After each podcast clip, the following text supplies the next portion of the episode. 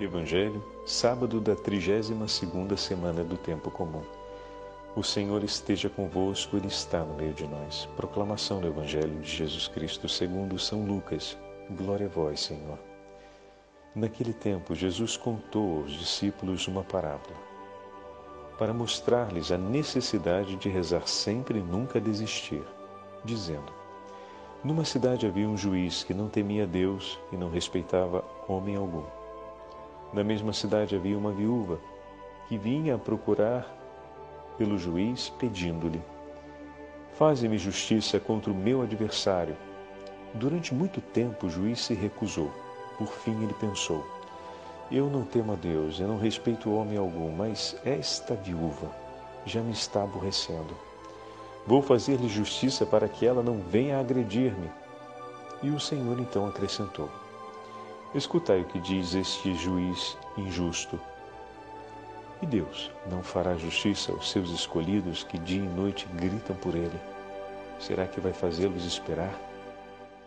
Eu vos digo que Deus lhes fará justiça bem depressa. Mas o Filho do Homem, quando vier, será que ainda vai encontrar fé sobre a terra? Palavra da salvação. Glória a vós, Senhor. Sábado da 32ª semana do tempo comum, em nome do Pai, do Filho e do Espírito Santo.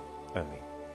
Queridos irmãos e irmãs, a Santa Liturgia hoje nos entrega o início do 18º capítulo do Evangelho de São Lucas. E a parábola de hoje que o Senhor nos conta traz para nós um ensinamento dividido em duas partes. Como assim, Padre? Já no primeiro versículo, São Lucas nos apresenta. Contou-lhes então uma parábola para mostrar a necessidade de orar sempre sem jamais esmorecer. Bom, esse, é, essa é a intenção, é o primeiro ensinamento? Sim, a oração sem jamais esmorecer. E qual é o segundo ensinamento? O segundo ensinamento está no final da narrativa.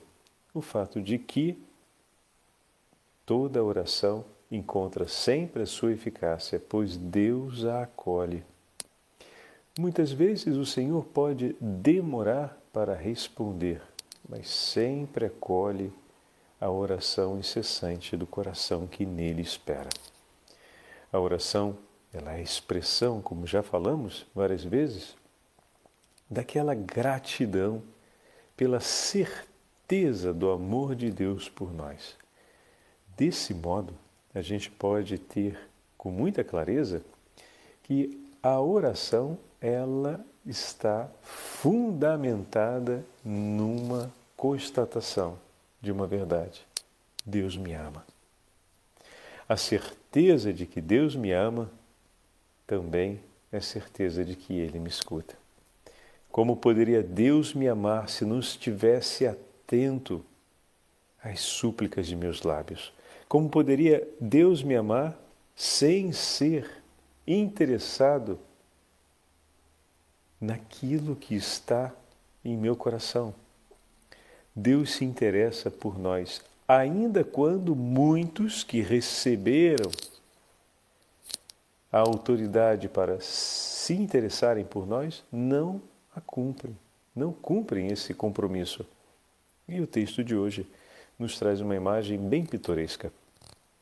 Havia na cidade um juiz que não temia Deus. Então, o juiz se ocupa de vigiar, ou seja, de estar em vigilância pela necessidade do povo para o exercício da justiça. Então, ele é o primeiro a defender o bem comum, o exercício da justiça, ou seja, está vigilante de maneira que ninguém deixe de ser ouvido e ninguém deixe de ser alcançado, não só pelo juízo da lei, mas seja alcançado pelos bens que lhe cabem. Né? Aplicar a justiça é dar a cada um o que lhe é por direito, vamos colocar assim, né? em linhas gerais. Então, ele tem a autoridade e foi investido da responsabilidade de zelar pelo bem de cada um, a fim de que todos tenham aquilo que lhe é próprio por direito. Entretanto, esse homem que tem tamanha responsabilidade e assim foi investido de autoridade em relação aos outros, nem a Deus teme, quanto mais temerá aqueles por quem deve realizar um cuidado, né? Que a sua função não é outra senão cuidar, que se cumpra o bem e o que é de direito para cada um. E olha que interessante o texto, como o Senhor o coloca. Ele não teme a Deus, o que significa que não tem no seu coração a fé. Se orienta a partir de uma outra realidade, que não é aquela iluminada por Deus, nem tampouco aquela iluminada pelo simples desejo do bem comum, que deveria ser algo presente em nós enquanto virtude natural o desejo de não estabelecer o mal contra o próximo ou o desejo de defender o que é justo em favor do outro. Isso são elementos básicos das virtudes humanas. Né? Iluminado pela fé, defender, entregando a própria vida, defender de maneira a não se abster jamais, sem se abster jamais de declarar a verdade, enfim, então a, a fé nos leva às atitudes heróicas no exercício dessas virtudes. Né? Bom, mas ele, como o próprio texto diz, não tem fé, pois não teme a Deus. Então, o que o move seguramente não é capaz de movê-lo ao ponto de um heroísmo. Mas nem sobre aquilo que é o bem natural, um bem natural, perdão, o bem é, humano, bem básico, né, que seria o cuidado pelo próximo, ele consegue zelar.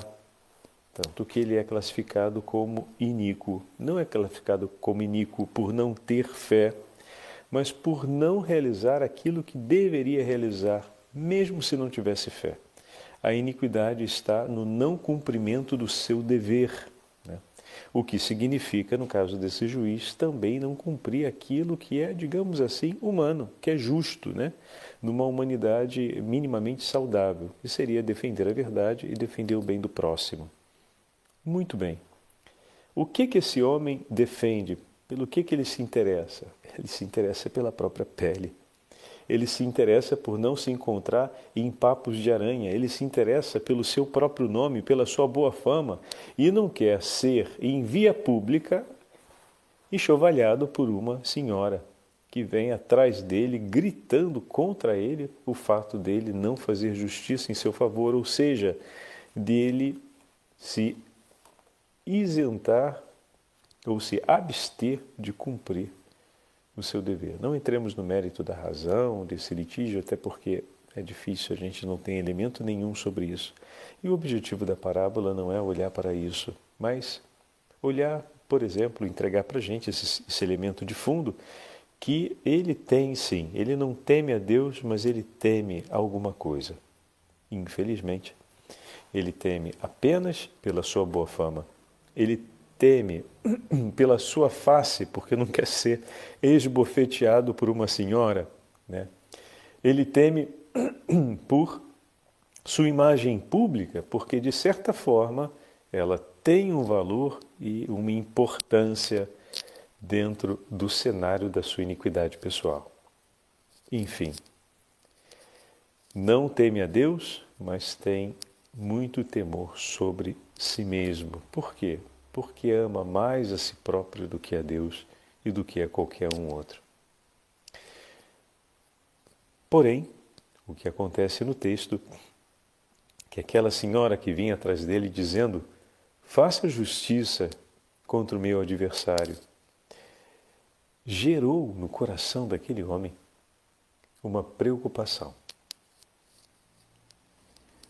Ele que ambicionava e se ocupava e preocupava somente de coisas que lhe diziam interesse e que eram relacionadas à sua vontade, ao seu querer, se viu constrangido pela súplica daquela senhora, a quem ele não amava, a quem ele não estimava e por quem ele não tinha nenhum interesse.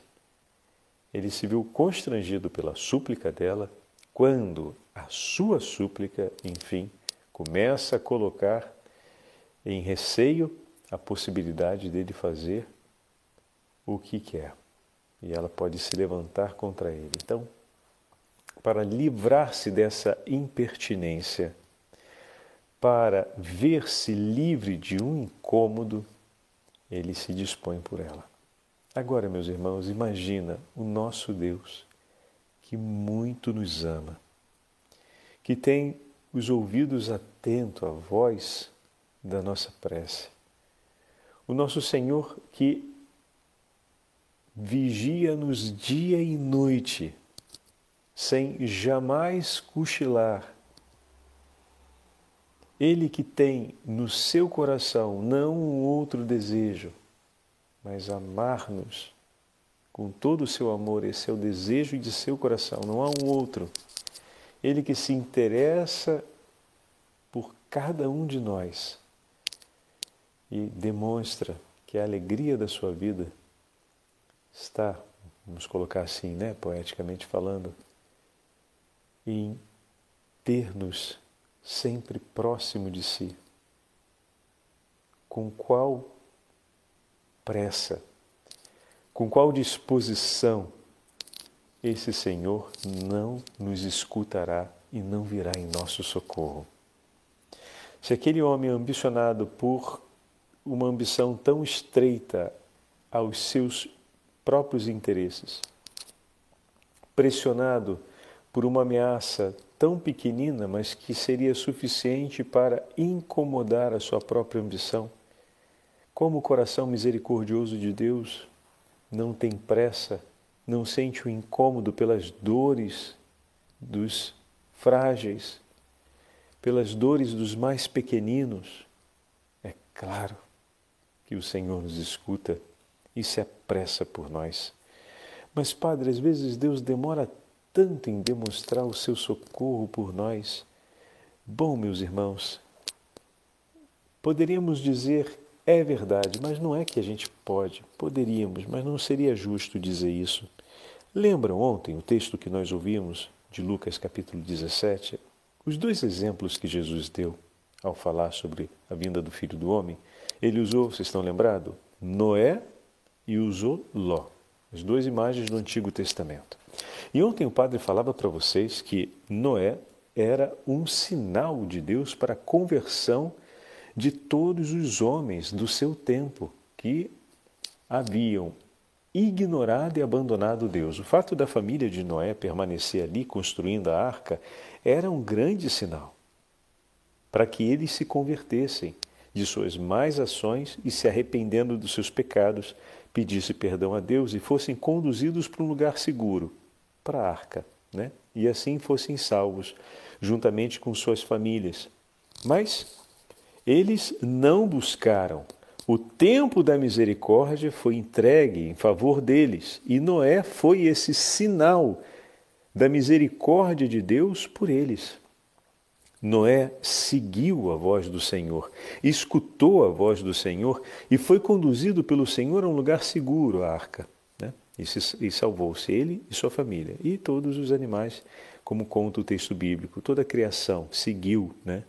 o chamado de Noé em nome de Deus e foi para o lugar seguro, acompanhando aquele que ouviu a voz de Deus. Muito bonita essa imagem, mas isso seria para uma outra meditação. Né? Ou seja, o, o passo né, de reconciliação, a desordem trazida por Adão e o primeiro, um dos primeiros sinais da aliança, da ordem que se restabelece quando o homem se dispõe a ouvir o coração de Deus, mesmo em meio à tensão, porque todos aqueles que estavam ali não ouviam, permaneciam em rebelião, mas a criação, quando ouviu o homem, em nome de Deus, chamá-la outra vez para estar em segurança, sob a regência da voz do seu Senhor, a criação então respondeu e seguiu. A imagem dos dois animais que vem de todas as partes. É belíssima essa imagem, né? Mas peguemos aqui esse elemento. Noé segue a voz do Senhor, segue ouvindo e obedecendo ao Senhor, então, no tempo da misericórdia, abraça o seu Senhor que lhe abre os braços para lhe receber. Ao mesmo tempo que Noé recebe e é alcançado pela misericórdia de Deus, ele se torna sinal da misericórdia de Deus no meio do povo. E dessa forma sofre as consequências do ódio contra o próprio Deus. Por se tornar ao mesmo tempo sinal de misericórdia no meio do povo, ele sofre toda a hostilidade que aquele povo tem contra Deus, tem agora também contra Noé e sua família. Então, Deus não apenas nos acolhe com a, com a, sua misericórdia, mas nos faz também no mundo e no tempo sinais da sua misericórdia, meu irmão. Não dá para separar as duas coisas, está entendendo? Não tem como separar. Ao mesmo tempo que você é alcançado pela misericórdia de Deus, porque o Senhor te chamou e você ouviu e veio ao seu encontro, foi alcançado pela sua misericórdia, você ao mesmo tempo se torna sinal de misericórdia e você vai levar pancada. Porque todos aqueles que obstinadamente odeiam Deus se levantarão contra ti. E o ódio do mundo se abaterá sobre aqueles que buscam a misericórdia de Deus então, sem essa, de quanto mais eu rezo, quanto mais eu me aproximo da misericórdia de Deus, maiores são os problemas, os sofrimentos, as perseguições. Bem-vindo, as duas coisas não se separam. Se não te disseram até agora, eu estou dizendo hoje. Elas não se separam. Ao abraçar a misericórdia que o Senhor propõe a ti, né, e ao ser alcançado pela misericórdia de Deus, no mundo você se torna sinal de misericórdia e vai levar lenha. Está entendendo? Porque o mundo odeia a Deus e a tudo aquilo que lhe pertence. E essa imagem a gente viu com ainda mais evidência no testemunho de Jó, que na cidade de Sodoma era duramente perseguido. O texto é forte, quem tiver curiosidade de ler, depois o capítulo 19 do livro de Gênesis, vai acompanhar bem. Tentaram de todas as formas prejudicar e violentar a família de Ló que o Senhor defendeu com unhas e dentes, de maneira que nada de mal acontecesse contra eles. Aí a gente fica, mas por que, que o Senhor não tirou logo ele de lá? Se ele já havia acolhido a palavra do Senhor e se já estava buscando a aliança com Deus verdadeiro, o Senhor estava fazendo dele uma lâmpada a brilhar em meio àquelas trevas, porque muitos que estavam na penumbra vendo a chama da verdadeira fé, no Deus vivo poderiam caminhar na direção do Senhor e buscar assim o seu perdão e a conversão do coração. Mas ali no meio daquelas trevas já tinham aqueles que estavam obstinados, obstinados a odiar tudo que viesse de Deus e se levantaram tremendamente, de maneira maliciosa, malvada contra a família de Jó e o Senhor o defendia.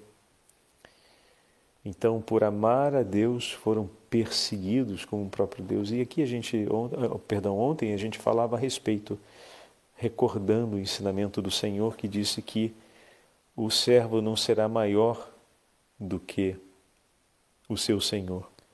Então, repito, todo aquele que busca a misericórdia de Deus é alcançada por ela, se torna no mundo testemunho e sinal dessa misericórdia do Senhor, chama ardente que convida os homens na direção de Deus e por isso será sempre perseguido, sofrerá as consequências.